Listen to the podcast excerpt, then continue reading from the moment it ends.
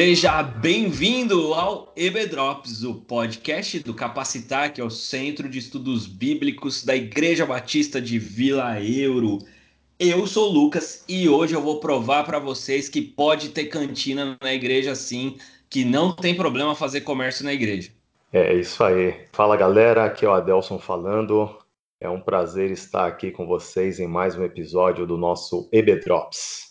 É verdade, é um prazer. Faz, fazia eu acho que uns dois ou três episódios que o Adelson não aparecia, o Adelson estava aí imerso em muito trabalho, mas vai contribuir bastante hoje para a gente. E a gente chega num momento crucial, caminhando para os três últimos episódios do livro de Marcos, do Evangelho de Marcos, e a gente começa na última semana de Jesus. É, é, um, é um momento em que realmente existe uma grande reviravolta, e a gente percebe isso na leitura. E hoje a gente vai falar então nos capítulos 11 e 12. A gente vai ter uma concentração maior nos episódios do 11, porque o 12 ele tem uma quase que um paralelismo, né, com o capítulo 11. No, no, no capítulo 11 a gente tem algo um pouco mais eh, as ações de Jesus e no 12 ele aplicando os princípios dessas ações através de parábolas, através das suas histórias. Então, para começar, Delso, para a gente já não perder tempo, eu queria que você começasse falando para a gente a respeito daquele momento que é um um momento muito diferente né, no, no ministério de Jesus, que é o momento da entrada triunfal, conhecida entrada triunfal, em que Jesus realmente ele vem ali de, de Betfagé, Betânia, ele está indo em direção a Jerusalém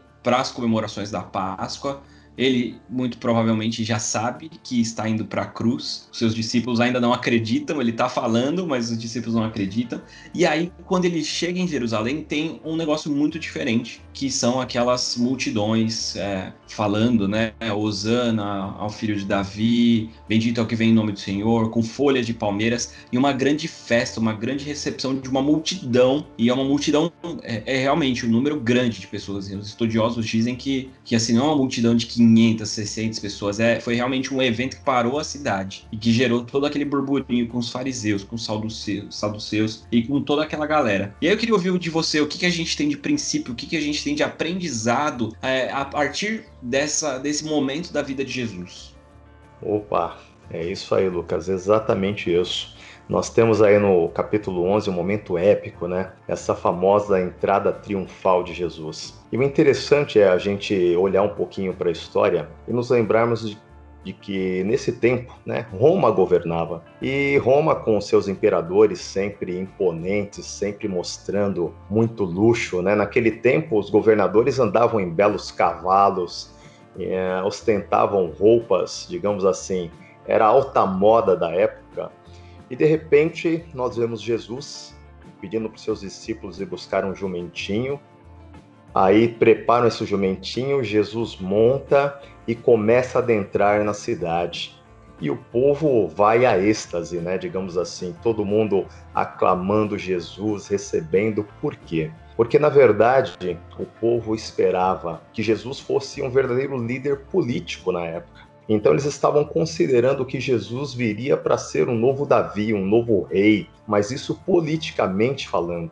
E na verdade Jesus ele vem nesse jumento mostrando a sua humildade, ou seja, o que o jumento representava, que Jesus apesar de rei, realmente, de filho de Deus, ele era humilde. Era um Deus que estava com o povo e veio para cuidar do povo. Só que não cuidar simplesmente na questão política e social, mas Jesus ele veio realmente como rei para governar o povo, para libertar o povo, mas na verdade da morte, da separação que havia entre o homem e Deus. É muito interessante isso que você fala, porque Jesus ele vem para muitas vezes para solucionar os problemas que a gente não sabe que a gente tem. Né? Qual é era a expectativa messiânica deles, a expectativa do, do Cristo, do Messias que vinha para libertar, era porque eles queriam, eles necessitavam, e realmente eles tinham essa necessidade mesmo de uma libertação da opressão política. Só que eles precisavam de algo muito maior. E eles não tinham consciência que o que eles precisavam era de verdade de uma libertação da morte, de uma libertação da escravidão do pecado que eles estavam subjugados. E eles não tinham nem essa consciência, eles nem sabiam os problemas maiores que eles tinham quando eles eram subjugados pelo pecado. E Jesus vem para trazer a libertação verdadeira, não aquilo que eles achavam que eles precisavam, mas aquilo que eles realmente precisavam, né? Exatamente, Lucas. Isso é um fato maravilhoso do nosso Deus, né? O Senhor, ele sempre vem na nossa vida para agir na sua totalidade.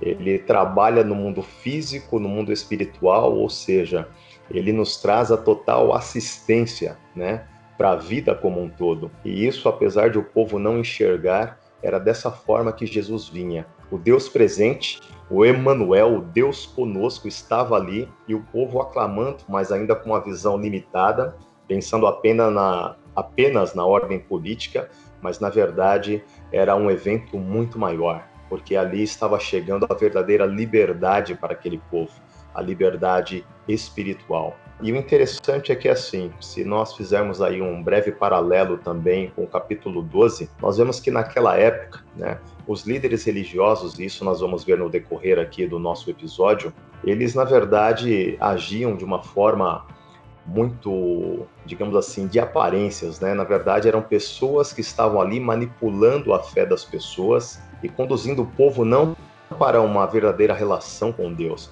mas para uma religiosidade falsa, para simplesmente ritos, e esses ritos, até em muitos momentos, traziam um grande peso para a vida daquele povo.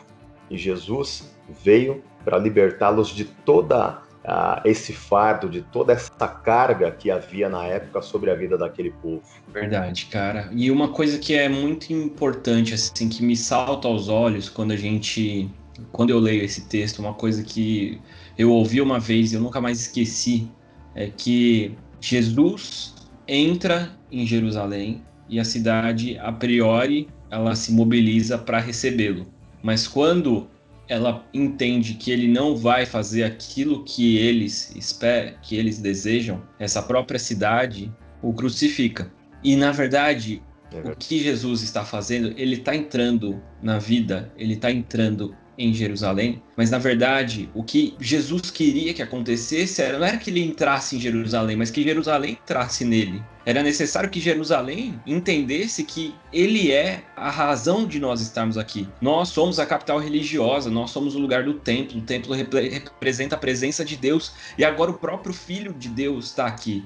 Então, a gente se prostra a ele e a gente é, se encontra nele. E acho que isso é algo que a gente precisa parar para pensar nas nossas vidas também, assim. Será que a gente está deixando que Jesus entre na nossa vida e fique em alguns lugares específicos? Ou será que a gente está entregando e entrando na vida de Jesus e mergulhando em Jesus e permitindo que ele transforme todas as coisas e que a partir da visão dele, que a partir do caráter dele nós sejamos transformados, né? Acho que isso é uma coisa, é uma alegoria aí, mas é algo muito interessante da gente pensar. Não, com certeza, Lucas. E uma, uma coisa interessante, justamente pensando nessa linha, é que quando Jesus entra ali no jumentinho, digamos assim, é um Deus que está próximo do seu povo e nós precisamos ter consciência disso. O Senhor está sempre presente na nossa vida. Basta que nós tenhamos a disposição de nos encontrarmos com ele, porque ali o povo podia chegar até ele tocá-lo. Eu sei que havia uma multidão, mas Jesus foi andando no meio deles, assim como ele está em meio à sua igreja hoje. E basta que nós busquemos, né? Ou clamemos o nome dele, que nós possamos clamar, e ele vai estar aqui sempre presente para nos auxiliar. E aí tem algo que é bastante intrigante para muitas pessoas. Jesus tem entrada triunfal tudo mais. Os evangelhos aqueles divergem um pouquinho da ordem dos fatores, mas a gente está estudando Marcos, então vamos falar de Marcos. É de acordo com o relato de Marcos, Jesus vai, entrou, vai até o templo, dá um rolê no templo, e aí, no dia seguinte, ele retorna ao templo, e aí é aquele episódio que é conhecido como a purificação do templo. Jesus arma um, um barraco Geralmente, esse texto é usado quando a galera tá nervosa, quando alguém arma um barraco, quer espiritualizar, falando: Jesus purificou o templo, não pode comércio no templo, não pode vender coxinha na igreja, pode vender livro nem CD. Será que é disso que Jesus está falando? Quando tem esse episódio em que ele faz a purificação do templo, onde haviam mercadores e cambistas trabalhando ali, né? Eu acho que é só importante fazer aqui um, um disclaimer teológico para separar as coisas, tá, Delson? Então, tipo, a gente tem os cambistas, que eram pessoas que faziam o câmbio mesmo. Por quê? Porque a moeda vigente em Jerusalém era a moeda de Roma, né? Aquela que, inclusive, no capítulo 12, Jesus vai pegar uma e falar: de quem que é o rosto aqui? É de César, então dá Exato. a César o que é de César. Mas o templo, como o templo era judeu especificamente, era outra moeda que era a moeda que era utilizada no templo. Então era preciso fazer essa conversão. Então era como, sim, quando você vai viajar, quem já teve essa oportunidade, precisou trocar o seu dinheiro para alguma outra moeda, você vai numa casa de câmbio. Era exatamente isso que estava acontecendo ali no templo. Além de ter também os vendedores ali que vendiam as pombas, os cordeiros, vendia todos os paramentos ali para o sacrifício no templo. Então Exato. tinha todo esse mercado. Eu estava fazendo aqui umas conversões e dizem que era, era aproximadamente 6 milhões de dracmas o que é, rolava anualmente no comércio do templo. E aí eu fiz mais ou menos essa conta aí para o nosso. Exatamente, fiz mais ou menos assim. A gente sabe que não é exato, tá, gente? Não é preciso. Mas em dinheiro de hoje, em reais, a gente está falando aproximadamente de 300 milhões por ano sendo comercializado em função do sacrifício no templo. 300 milhões, gente, são dois mensalões, tá? Só para a gente ter uma, uma ideia de grandeza. Né? São dois Exato. mensalões rolando por ano no Templo de Jerusalém em função da religião. Acho que isso é importante para a gente entender um pouco dessa reação de Jesus, né, Adelson? Não, com certeza, Lucas. Esse é um fato, uma informação fundamental, na verdade.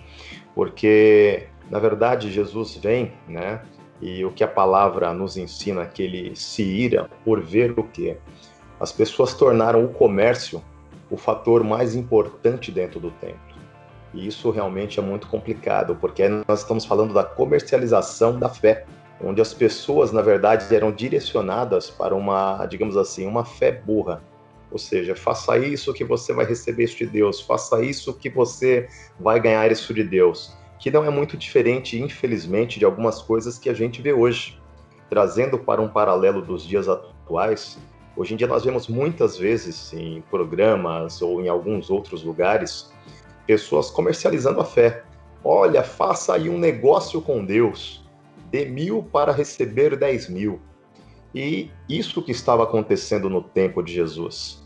A palavra ainda nos ensina que devemos dizimar e ofertar, mas as pessoas têm, feita, têm feito uma verdadeira bagunça com tudo isso, comercializando esses dois temas que são importantes sim perante a palavra de Deus, mas se nós cumprirmos isso de acordo com a palavra, dando para o Senhor realmente de coração, reconhecendo que tudo aquilo que temos vem dele e é para ele. Não eu dar porque eu vou receber, não eu fazer negócio com o Senhor. Então, isso que estava acontecendo no tempo em que Jesus foi ao templo, né? E por isso que o Senhor cirou, porque os ensinos estavam errados, né? a, a tônica aí estava totalmente o contrário da, dos ensinamentos espirituais. Porque eles estavam preocupados em comercializar, como você mesmo disse. Se nós colocarmos esse volume de dinheiro, a gente fala, puxa, naquela época um volume de dinheiro desse poderia se ajudar muitas pessoas. E se nós formos ver a, o contexto histórico daquela época, a igreja poderia ter beneficiado muitas pessoas, mas não. Isso se concentrava na mão de poucos. Eram grandes líderes, eram grandes religiosos que, digamos assim, se aproveitavam de todo esse dinheiro que circulava no templo. Então, é Exatamente. é isso que levou Jesus a se irar e falar: olha, aqui, esse lugar tem que ser conhecido como casa de oração e não como um lugar de negócio para enriquecimento de uma ou duas pessoas. Então é isso que levou Jesus a se irar e a tomar a atitude de realmente derrubar as mesas e de sair purificando realmente o templo. Por quê? Porque as pessoas estavam agindo com uma má fé, as pessoas estavam agindo com a conotação errada. Sempre que eu leio esse texto, eu fico pensando se realmente como, como que a gente está, como que qual é a nossa situação, porque aqui é muito evidente que Jesus está é, muito irritado, muito nervoso, porque a intenção do coração é, daquele povo foi para assim se desvirtuou completamente Então, assim, vocês cumprem os rituais. Vocês estão aqui fazendo aquilo que foi determinado na lei. É verdade. Só que vocês não entenderam qual que era o sentido da lei. Vocês desvirtuaram. E vocês estão aqui querendo pegar o cordeiro mais barato possível. Porque no, seu, no fundo do seu coração, você não está pensando na expiação dos seus pecados está pensando quanto menos você pode gastar para que o seu, seu ritual seja completo, já que você vai matar, você vai comprar um, um carneiro, um cordeiro para matar. Então que seja o mais barato possível e que cumpra o objetivo. E quantas vezes, quando a gente olha, é a segunda vez que eu vou falar isso nos últimos episódios, mas hoje em dia, aqui, para quem está ouvindo nesse período que a gente está gravando, né? Março, abril de 2021. Se você está ouvindo mais para frente, talvez já tenha passado. Mas está uma moda muito grande de perguntarem coisas para os pastores, para diversos pastores aí no Instagram. E são perguntas sempre no sentido de até que ponto que eu posso fazer? É pecado isso ou não é? Eu posso fazer isso ou não posso fazer aquilo? E o que o povo está fazendo aqui é exatamente isso, e é isso que ira e irrita profundamente Jesus. Porque, primeiro, uma galera aqui, ela tá fazendo uso da religião dos outros para ganhar lucro e muito lucro. E aí é toda a, a treta que a gente vai ter mais para frente com os saduceus e agora que Jesus sabia que ia morrer mesmo, né? Porque ele tá no centro da, da situação ali no templo, falando na cara deles que eles são covil, um covil de ladrões. Vocês transformaram a casa do meu pai em covil de ladrões. Então tem essa galera, mas tem o povo, o mesmo povo que no dia anterior estava falando, bendito é o que vem em nome do Senhor, falando, o coração de vocês está errado, vocês querem usar, vocês querem saber qual é o menor sacrifício possível que vocês podem fazer para ter o pecado de vocês perdoados? Até que ponto vocês conseguem ir? Qual é o limite que vocês podem caminhar para que a vontade de vocês seja cumprida sem perder a salvação? E é exatamente isso que a gente vê, que a gente ouve quando as pessoas vêm perguntar: posso fazer tatuagem não posso? É pecado? É, qual é o momento do casamento? É, o casamento é na, na igreja, no cartório ou é quando faz sexo? O tipo de pergunta que eu, que eu ouvi esses dias. E aí Jesus está falando, qual que é a intenção do coração de vocês? Se vocês estão fazendo esse tipo de pergunta, pode ser que tenha um coração sincero? Pode. Mas é muito provável que você esteja querendo saber qual é o limite que você pode caminhar sem desagradar a Deus, mas sem, sem perder também. E aí Jesus fala, cara, aquele que não perder a sua vida em meu nome, aquele que perder a sua vida em meu nome vai ganhar. Então essa é a lógica de Cristo. A lógica de Cristo é o contrário, é misericórdia que eu quero e não holocaustos. É cuidado, é amor, é serviço e não sacrifícios em vão, não liturgias mortas. É uma coisa interessante aí, Lucas. Aí eu quero fazer um paralelo lá também com uma oferta da viúva pobre, assim que a passagem é bem conhecida, né?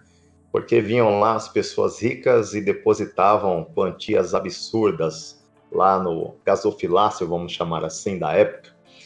E né, todo mundo se admirava porque, puxa, o cara tá colocando muito dinheiro. E de repente vem aquela viúva simples e coloca as duas moedinhas e Jesus fala: Olha, aquela viúva realmente ela ofertou diante de mim. E é justamente isso que você está falando. Hoje em dia, muitas vezes, até nós podemos cair nesse erro também. A gente muitas vezes pensa no custo-benefício, né? Porque é o que tanto se ouve pregar hoje em dia. Qual que é o custo-benefício de cada uma das minhas ações? E na verdade, quando nós falamos no mundo espiritual, isso tem que ser um pouco diferente. Porque o que Deus mede sempre é o que motiva o nosso coração. Se eu estou ofertando, eu estou ofertando com amor. Se eu estou pedindo perdão, eu estou sendo sincero no meu coração. Se eu estou fazendo uma obra na igreja, que seja limpar o chão ou que seja cantar ou tocar um instrumento, eu estou fazendo para o Senhor? Ou é simplesmente para o meu próprio engrandecimento? Estamos tendo a nossa atitude para a glória de Deus ou para nossa própria glória? Mas quando eu olho para essa passagem da viúva, eu me lembro dessa humildade e desse coração movido realmente por fé. Um coração que entrega aquilo que tem de melhor diante do altar de Deus, sabendo que Deus vai usar aquilo de uma forma para abençoar as vidas e a própria vida dela também, mas numa atitude de submissão. que possamos dia a dia fazer essa análise nas nossas vidas e medir cada coisa. E como a gente aprende lá em 1 Coríntios 10, 31, quer comamos, quer bebamos ou façamos qualquer outra coisa, que possamos fazer tudo para a glória de Deus. É verdade, Adelson. E a gente precisa estar tá com é, isso muito claro, muito evidente, e fazer esse exercício diariamente mesmo, para que a gente não corra o risco de cair na religiosidade que essas pessoas caíram. E é muito interessante porque o terceiro e último ponto que a gente quer abordar aqui hoje, ele é exatamente um paralelo que é feito no texto de Marcos, falando a respeito disso. Jesus, quando ele está indo em direção ao templo, ele passa por uma figueira, ele, é, ele fala que está com fome e que vai pegar ali o, fruto da figueira para comer. E ela está sem frutos bons para comer. E aí Marcos inclusive cita ali, né? Porque ainda não era o tempo da colheita. Mas Jesus não se importa com isso e aí o pessoal aí do Greenpeace fica bravo, né? O pessoal mais verde fica bravo, que aí Jesus ele simplesmente amaldiçoa a figueira e fala: "Porque você não deu fruto, você nunca mais vai dar fruto. Nunca mais ninguém vai comer do seu fruto." E aí Jesus vai para o templo, coisa e tal, e quando eles estão voltando, Pedro se maravilha porque ele percebe que secou a figueira. De um dia para o outro ela secou, porque é o próprio Deus criador ali que falou para ela que era para secar, né? Então assim, ela seca. E aí tem esse paralelo que muitas vezes parece até algo meio perdido, né, dentro do texto, mas é uma parábola real ali que Jesus oferece para gente, dizendo é, exatamente isso que vai que aconteceu com a figueira é o que está acontecendo com Israel. Israel é essa figueira, a figueira da qual eu queria me deleitar nela, a qual eu queria colher os frutos. Mas por que vocês não estão dando frutos? Por que vocês se corromperam? Por que a religião agora falou mais forte de vocês do que os princípios? Por que vocês não estão cumprindo aquilo que era necessário de coração, mas estão cumprindo simplesmente por religião, então não vai sobrar pedra sobre pedra sobre a cidade de Jerusalém, sobre o templo, e a gente sabe que Jesus ali, na verdade, está fazendo uma profecia daquilo que vai acontecer no ano 70, quando acontece de fato a queda de Jerusalém, né, 70 já depois da morte de Jesus. E é algo muito triste e que serve de um alerta muito grande, né, Adelson, para que a gente realmente tenha esse cuidado no nosso relacionamento com Cristo, para que a gente não seja encontrado como uma figueira que não dá fruto. É verdade, Lucas, isso é uma grande realidade. Eu só quero chamar a nossa atenção aqui. Eu gosto muito de uma pequena frase que tem nesse texto aí, talvez uh, vocês vão até falar, puxa, esse negão é louco, mas assim, quando fala Jesus teve fome puxa, isso me faz ver que o meu Deus, né? Ele veio para cá e ele era 100% humano, apesar de ser 100% Deus. E por que, que eu chamo essa atenção? Né? Muitas vezes a gente fala com Deus e parece que o Senhor está longe, mas não, ele esteve aqui na terra e ele sentiu todos os sentimentos que nós sentimos aqui no nosso dia a dia. Então o Senhor sabe por tudo que nós passamos. E ele teve fome e por isso ele olhou para aquela figueira, poxa, ela estava com todas as características de uma árvore que possuía fruto, porque a figueira, o pessegueiro, eles são árvores que assim, caem todas as folhas e quando eles estão com fruto, eles voltam frondosos, né? As folhas todas saem e fica aquela árvore bonita. Então Jesus olhou para aquela árvore e falou: "Puxa, tá ali a figueira cheia de folhas, então ela vai ter fruto". E ele foi até lá não era época de frutos. E todos eles sabiam disso, mas a característica da árvore falava: não, eu tenho frutos. E chegando lá, ele não encontrou nada e por isso amaldiçoou. E nós precisamos pensar no seguinte: isso faz uma alusão para as nossas vidas. Não basta termos a aparência de cristão, ter o jeito de cristão, se nós não formos cristão. A nossa aparência, a nossa fala tem que combinar com a nossa essência e darmos não frutos. Simplesmente falar uma coisa e viver outra. Nós temos que frutificar para a glória de Deus. E o primeiro fruto que nós precisamos pensar, que deve estar contido na nossa vida, é os frutos do Espírito Santo de Deus, que está lá em Gálatas 5:22. E a partir daí frutificarmos também outras vidas. porque Amém. o Senhor nos deu essa missão. Então, o cristão ele precisa estar, né, ser essa árvore frutífera, a árvore que contém o fruto do espírito e a árvore que frutifica outras vidas, porque nós somos arraigados na videira verdadeira que é Jesus. Então, se nós não estivermos dando frutos, meus queridos, é porque existe algo errado. Lembra quando o Senhor fala que aquela árvore que dá fruto, ele poda para que dê ainda mais, mas aquela que não dá, ele corta e lança fora. Então nós precisamos tomar cuidado com isso e refletir nas nossas vidas dia a dia. Somos cristãos, pequenos cristos aqui na terra. Que nós possamos viver uma vida não de aparência, mas que nós possamos viver uma vida frutífera para a honra e glória do nosso Deus e que quando as pessoas chegarem perto de nós, elas possam colher de nós os frutos do Espírito Santo de Deus e terem as suas vidas abençoadas e edificadas, não para a nossa glória, mas para a glória, para a glória do nosso Deus e Pai. Que nós possamos pensar nisso diariamente e praticar, meus queridos. É um desafio. Eu não estou falando que o que nós estamos falando aqui seja algo fácil, mas o Senhor Jesus nos mostrou que isso é tangível, que é alcançável para cada um de nós porque Ele mesmo é quem nos capacita para viver o Evangelho, para sermos árvores frutíferas, para sermos videiras que tenham frutos, e esses frutos possam frutificar em dez, em cem, em mil vezes mais, para a glória dele mesmo.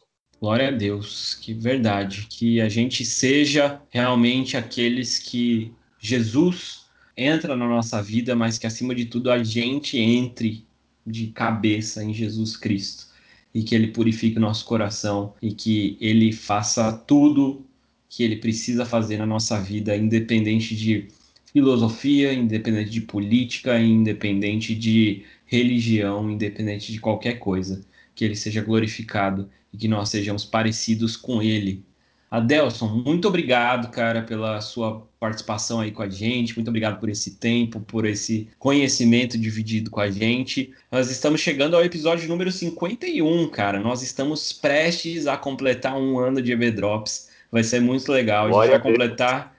A gente vai completar um ano exatamente na Páscoa e vai ser um episódio aí é, especial, nesse caminho aí que a gente tem agora dos últimos dias de Jesus que realmente a gente possa colocar o nosso coração, o nosso pensamento nele, aprender dele, que é manso e humilde, como o rei que entra no jumentinho, e que a gente seja transformado. Obrigado, meu irmão. Deus te abençoe. Lucas, eu que agradeço a oportunidade, que o Senhor possa abençoar a cada um dos irmãos que vão estar ouvindo esse podcast e que esse Deus de graça possa nos abençoar e nos capacitar a viver o evangelho da vida.